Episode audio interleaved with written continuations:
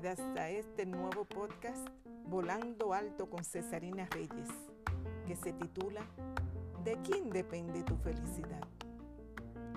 ¿Crees tú que existe una fórmula para la felicidad? ¿O que tener una gran riqueza material te vas a garantizar ser feliz? ¿Y qué me dices del éxito? ¿Te da felicidad? Te comienzo a responder una por una tus preguntas. No hay fórmula, ni guía, ni atajo para la felicidad. Tampoco tener riqueza material te suple de felicidad. Son muchos los casos de personas muy ricas que se han suicidado. Y sobre el éxito te cuento que tiene muchas definiciones, pero que si tú lo concibes como una cantidad de logros alcanzados o lo define por una cantidad de dinero específica en el banco, tampoco es un factor que determina tu felicidad. En otras palabras, ninguno de estos tres factores puede garantizar el acceso a la felicidad. Detrás de la creencia que las mujeres ricas y exitosas son felices, en muchas ocasiones hay una necesidad de sentirse amadas, valoradas, deseadas y aplaudidas. La felicidad es una emoción que se siente cuando vivimos conforme a nuestros valores y aptitudes, en la búsqueda de desarrollar con compromiso una mejor versión de ti. Es decir, que la felicidad tiene una estrecha relación con el significado que le damos a nuestra existencia.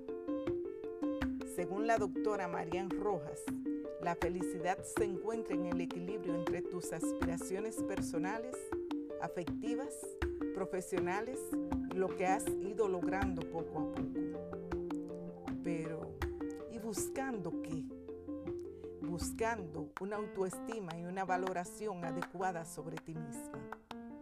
Una mujer en paz que siente cierta armonía interior y valora los pequeños detalles de la vida, necesariamente llega a un estado de plenitud por encima de sus circunstancias. No existe ninguna felicidad que se pueda conseguir huyendo del presente para refugiarse en el pasado.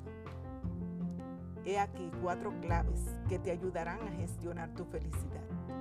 Pero te advierto, para ser feliz el bienestar es imprescindible. O sea, que cualquier cosa que te genere bienestar le suma a tu felicidad. 1. Perdonarnos hechos del pasado Cuanto menor edad tenemos, más vulnerables nos sentimos y más nos influye la actuación de nuestro entorno. Son muchos los adultos que por años inconscientemente viven condicionados por situaciones del pasado, aunque presentes en sus emociones. Nos cuesta perdonarnos porque nadie nos enseñó la posibilidad de errar, aprender y rectificar. 2. Sé tu mejor amigo, quiérete y valórate.